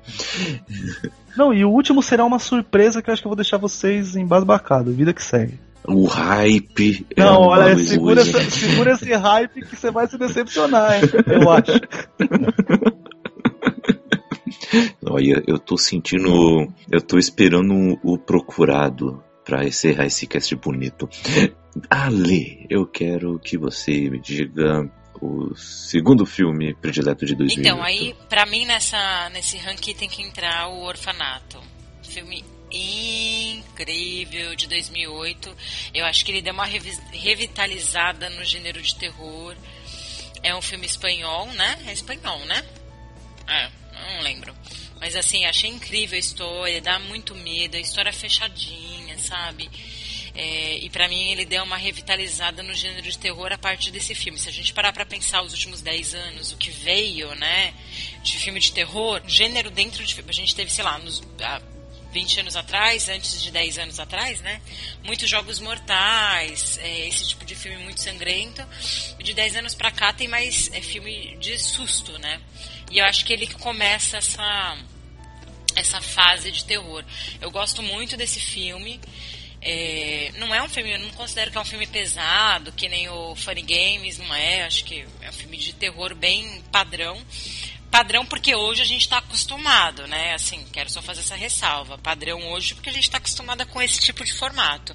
Mas se parar para pensar que o orfanato veio antes, eu acho que ele foi um precursor desse novo formato, desse subgênero dentro de terror. Eu gosto muito desse filme. Enfim, gosto muito desse filme. Fica a recomendação. Tem aquele também Os Olhos de Júlia que veio depois, que é bom também, que tem mais ou menos o mesmo mesma estrutura. Eu gosto muito desse filme, O Orfanato.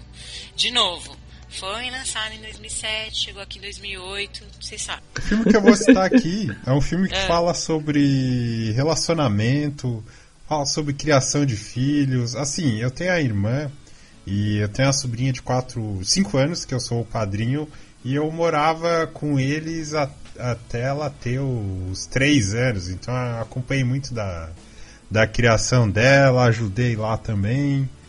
E o filme fala de relacionamento, não necessariamente pai e filho, tem também. Que é o Marley e eu. Tem umas oh. cenas que eu lembro assim da Jennifer Aniston, ela falando: Gente, é possível ficar tão cansada? Bom, o Julito tá aí, pode falar melhor que eu, né? Mas. Uh, um dia eu tava voltando do trabalho e eu vi um pai do outro lado da rua com o filho no colo, tava chovendo. A mochila no braço, mesmo braço segurando o guarda-chuva.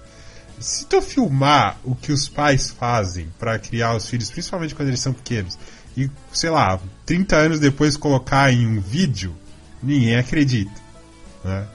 E também tem a relação homem-animal, né? Homem-cachorro que não, não tem que dizer, né? Tem aquele ditado: dê o seu coração ao seu cachorro e ele lhe dará ao seu, né? Então, é muito triste depois que ele morre, a família perceber a falta que ele, que ele fazia. Gente, eu não, eu não tive coragem de assistir Marley eu, até hoje. Hum.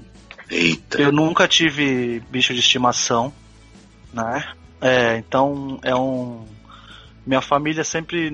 É, depois que eu nasci, eles nunca quiseram, né? Um, um bichinho de estimação, e eu acho que é para eu não, não foi para eu não ter não passar por coisas que eles passaram, porque minha família chegou a ter cinco cachorros na mesma, na, numa, na, numa mesma época, né?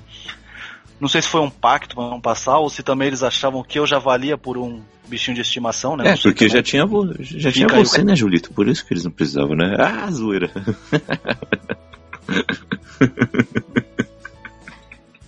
Mas esse, esse filme, é, ele, eu sei a importância dele, porque era um filme que não parava no locador, e todo mundo, ai, chorei horrores. Ou então a pessoa falava assim, ah, eu quero um filme pra chorar. Você falava Marley e eu, a pessoa levava e te agradecia depois no outro dia, né?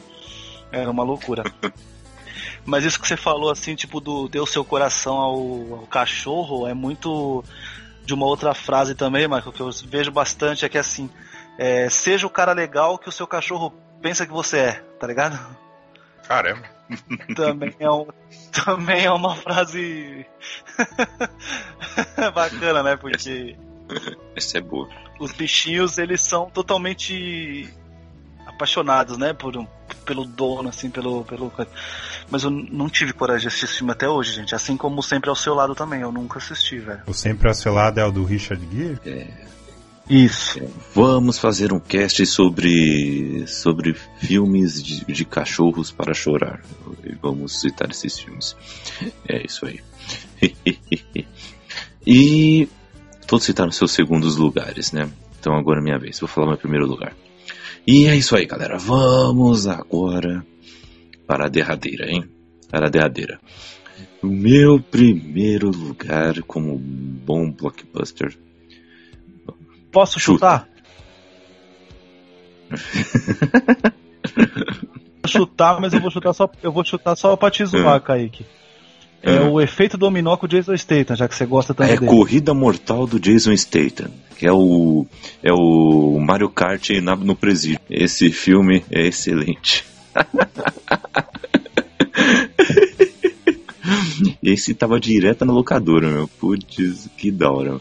Mas beleza, vamos lá, porque agora eu vou falar de Homem de Ferro. Vou falar mesmo de Homem de Ferro. Primeiramente, por quê? Porque ele tá em primeiro e Cavaleiro das Trevas em segundo. Eu acho o Cavaleiro das Trevas bem melhor que o Homem de Ferro. Só que ele tá em primeiro lugar por causa da questão da expectativa.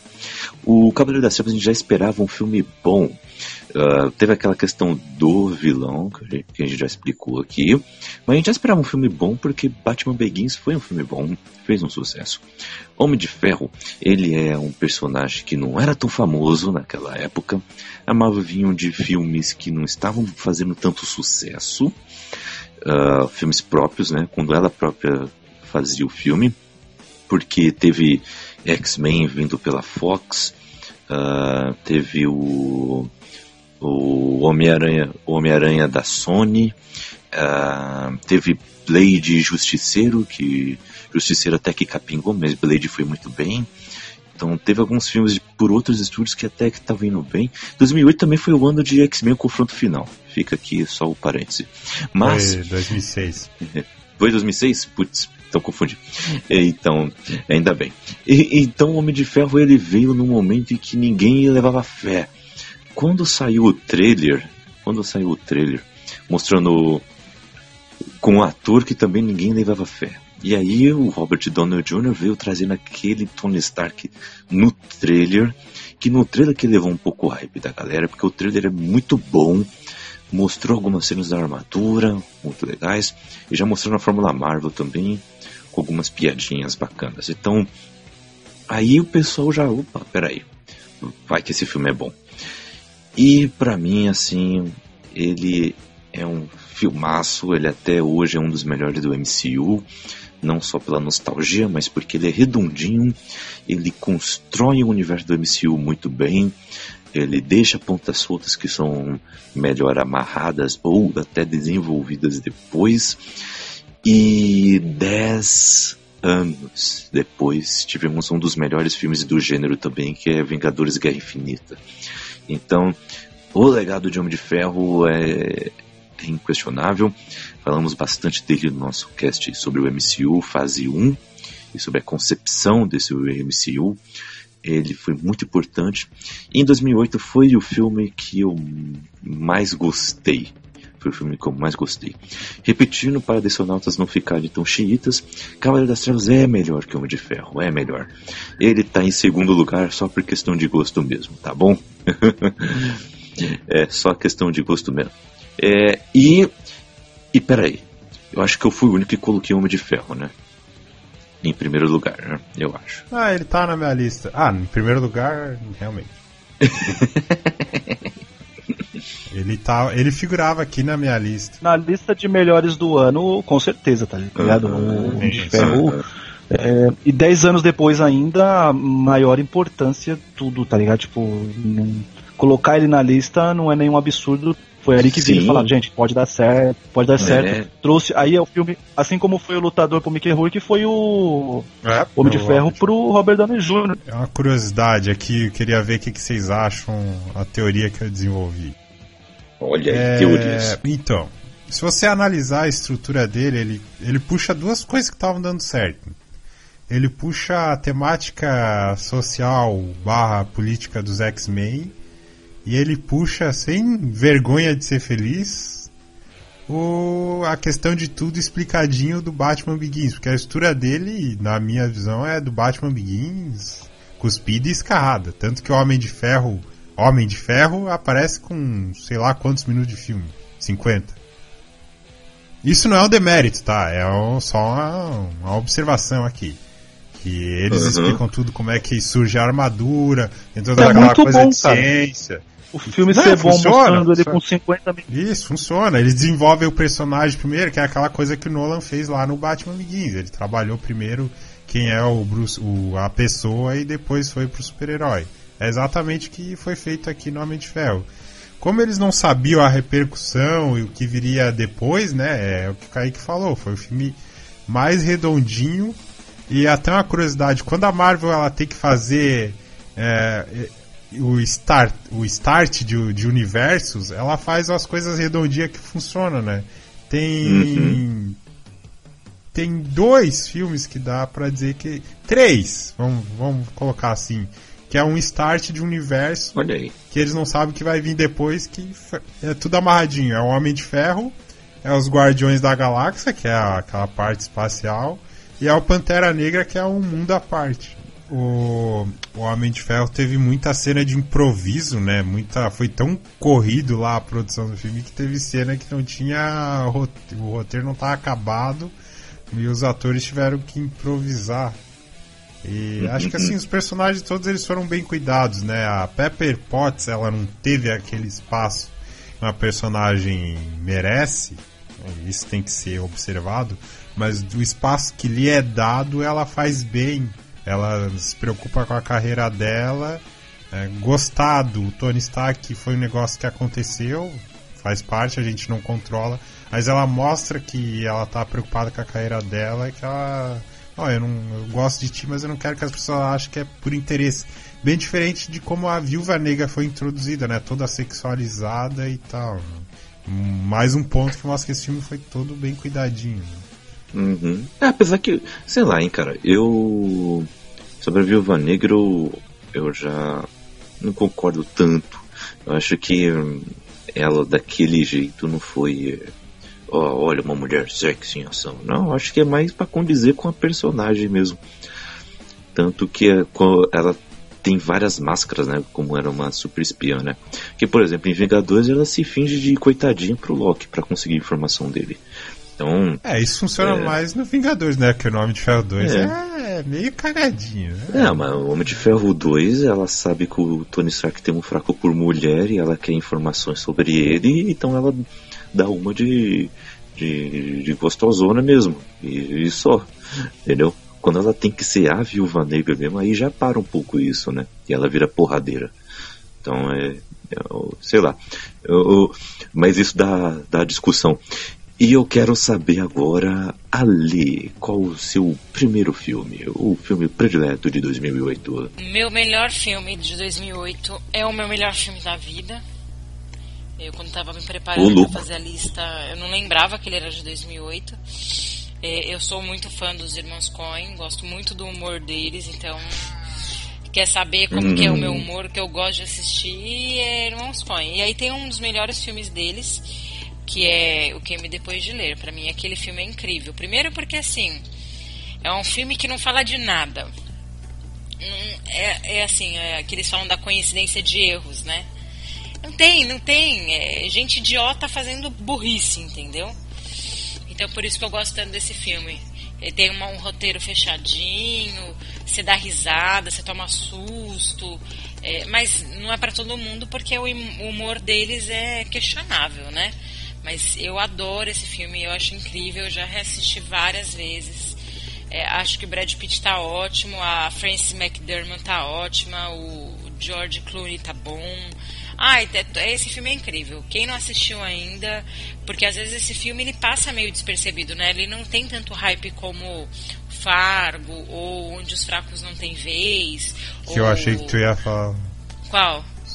Onde os fracos não têm vez. Mas assim, de qualquer forma, ele não tem um hype que Fargo tem e nem o hype de onde os fracos não têm vez, sabe? Não tem. Ele é um filme que ele passa um pouco despercebido da filmografia dos irmãos Coen e para mim ele é o ele é ele é muito legal. Não tem esse e para mim ele é muito bom, ele é engraçado. Ele é um filme que nem eu falei, não tem não tem nada a ver com nada, sabe? E mostra como as pessoas podem ser idiotas, burras e tomarem decisões imbecis. então eu gosto muito. Esse é o meu filme número um e eu amo esse filme. Olha só, tem George Clooney, tem Frances McDormand, John Malkovich, Tilda Swinton, além do Brad Pitt. Antes do Julito, vou criar um hype em cima. Porque tem alguns filmes aqui que são que são aí nostálgicos e que não foram citados aqui por enquanto, pelo menos. Uh, Julito, se eu citar algum que foi o seu, se finge que eu não citei. Porque, por exemplo, uh, tem alguns filmes que foram lançados nesse ano, como Ensaio sobre a Cegueira, como Vicky Cristina Barcelona, como Indiana Jones no Reino da Caveira de Cristal, como Curioso Caso de Benjamin Button, como 007 Quanto of Solace, Kung Fu Panda, Madagascar 2, o pirotécnico Speed Racer, o Mamma Mia, o filme que eu pensei que o Julito ia indicar, mas ele me surpreendeu e indicou outro, que é Meu Nome Não É Johnny, é de 2008. Jumper, também de 2008. O outro, olha, esse, eu não vou, eu não vou citar esse filme porque eu acho que é o filme do Julito. Eu vou deixar sem citar. Tem uns outros filmes aqui, como, como por exemplo do Clint Eastwood, que é o Gran Torino. Temos O Procurado também. Temos Missão Babilônia, Missão 86, Rambo 4. Uh, ah, Guerra, Guerra ao Terror, Quebrando a Banca. Uh, temos Crepúsculo. Temos Nossa, a menina que passa manteiga em tudo menos no pão. Tipo, ah, gravando, passa manteiga, sei lá, na testa. Vou fazer um adendo, você que gosta de Jumper, Kaique. Saiu uma ah. série esse ano que chama Impulse do YouTube, uma série do YouTube, é, hum. baseada nesse filme. Chama Impulse. E é boa a série, uma série adolescente bem bacana de assistir. Pouca gente está sabendo dela e é muito bacana. E é baseada nesse filme. É, é bem legal. É baseada no, segundo, no segundo livro, né? Eu não sei, era baseado em livro? Eu achei que era baseado no filme. Nesse é, filme? É, é. Não, o, não, o Jumper é baseado num livro, Jumper. E aí hum. tem a continuação o Impulse. Ah, então é isso aí. Ah, olha aí, Júlio. Aí o terceiro é Caia. queda. É, queda. Boa. Ô, Kaique, antes de, de tu continuar a tua lista, só queria citar um filme muito besta que eu assisti a primeira vez, eu tenho a memória. Eu só assisti uma vez na minha vida. E a, Primeira, ah, essa vez eu gostei. Depois que eu pensei no filme, eu achei a merda, anos depois, né? e é de 2008 também, que é o Quebrando Regras. Ah. Ô, oh, mano, esse filme é bom pra caramba, velho. Você é louco. o cara, Karate Kid do MMA. Descobrimos o número 1 um do Julito. Não, não, não, não, não. Não, não, não, não é meu número 1, um, não, mas é porque eu, eu tenho uma história. É rápido, gente. Eu tenho uma história muito boa com Quebrando Regras. É, o filme saiu o trailer e eu fiquei maluco para assistir, né, o filme. E ele só tinha cinema longe, tá ligado? E esse filme, pra você ter uma ideia, eu assisti ele Piratex antes de chegar na locadora. Eu assisti ele com áudio em francês, velho. E legendado, só pra uhum. porque era o único jeito que tinha para baixar o filme. De tão uhum. louco que eu fiquei por esse filme. Ô, Michael, e o melhor de tudo, uhum. o melhor de tudo é que eu vou te falar, acho que você vai ficar pasmo. Tá ligado, o gordinho? É o Mercúrio, do X-Men. né? É. Não, e o ator principal é o Cristiano Ronaldo, né? Eu lembro que na época eu, caraca, o cara é a cara do Cristiano Ronaldo. Pô, oh, não, você é louco. Ryan McCarthy e Jake Tyler. oh, e, e, curiosidade, hein? Curiosidade. Eu fui dono de uma página do Orkut sobre esse filme. Putz, olha só.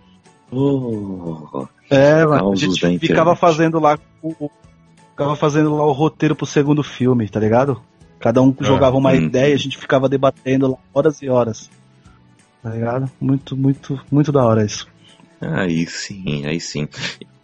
Ó, temos ainda Fim dos Tempos, Fim dos Tempos do Shyamalan, temos High School Musical 3, temos Reis das Ruas, temos Deixa Ela Entrar, temos O Menino do Pijama Listrado, Uh, temos Linha de Passe, Última Parada 174.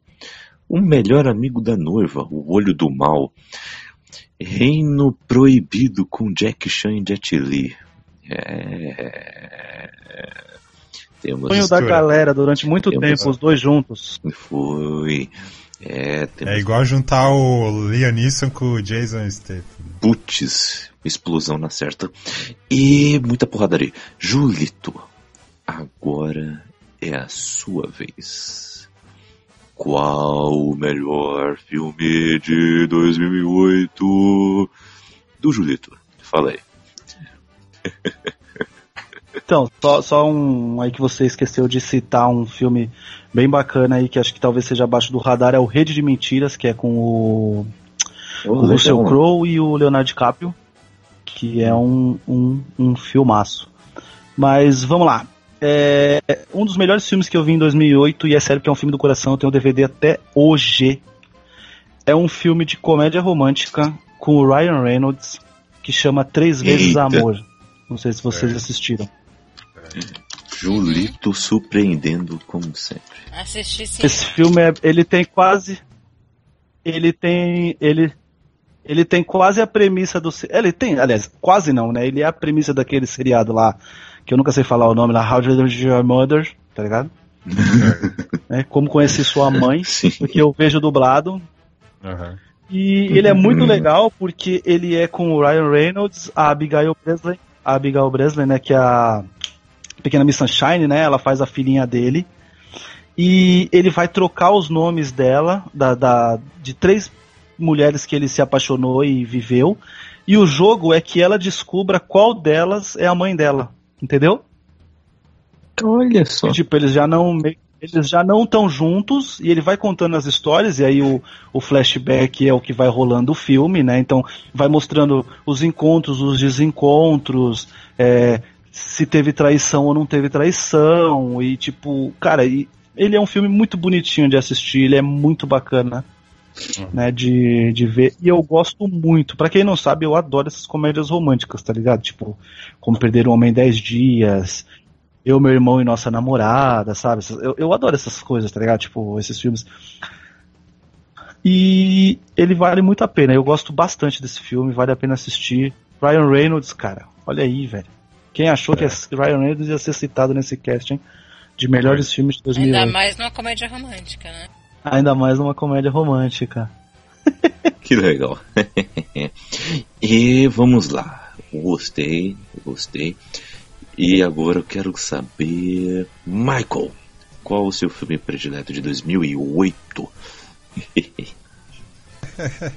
Já foi, cara, já foi o meu filme predileto, mas eu vou citar outro aqui. Qual que era? Eu roubei? Eu vou- Hã? Esse é o filme? Eu acho que eu, acho que fui eu. Não, é, eu ia citar o. Ah, é, foi o Oli, era o Oli, a ficção Olha aí, roubei. Mas eu vou citar outro aqui, eu vou citar um filme que eu gosto muito. A premissa é inacreditável. Tipo, um grupo vai fazer um filme e o negócio vira de verdade. Que é o Trovão Tropical, né? O Ah! 2008, 2008 também. O Robert Donner Jr. negro, só falo isso. É, exatamente. E o Downey Jr. ele concorreu a ator coadjuvante e perdeu pro Heath Ledger, ó, por causa desse filme. aí. Olha só. É. E é muito engraçado a cena que o que o chefe lá, o instrutor, ele morre, cara. É, é inacreditável. Era uma cara. grande Vamos sátira. por né? aqui. Pau, o cara explode, a galera fica se olhando. Já era, né? Cadê o cara? Não, e o, o Ben Stiller começa a atirar lá e o- os inimigos no binóculo, eles são resistentes. Eu esperava qualquer outro filme, menos esse filme de você. Sem nem o que comentar. Tô sem palavras. Que brisa, mano.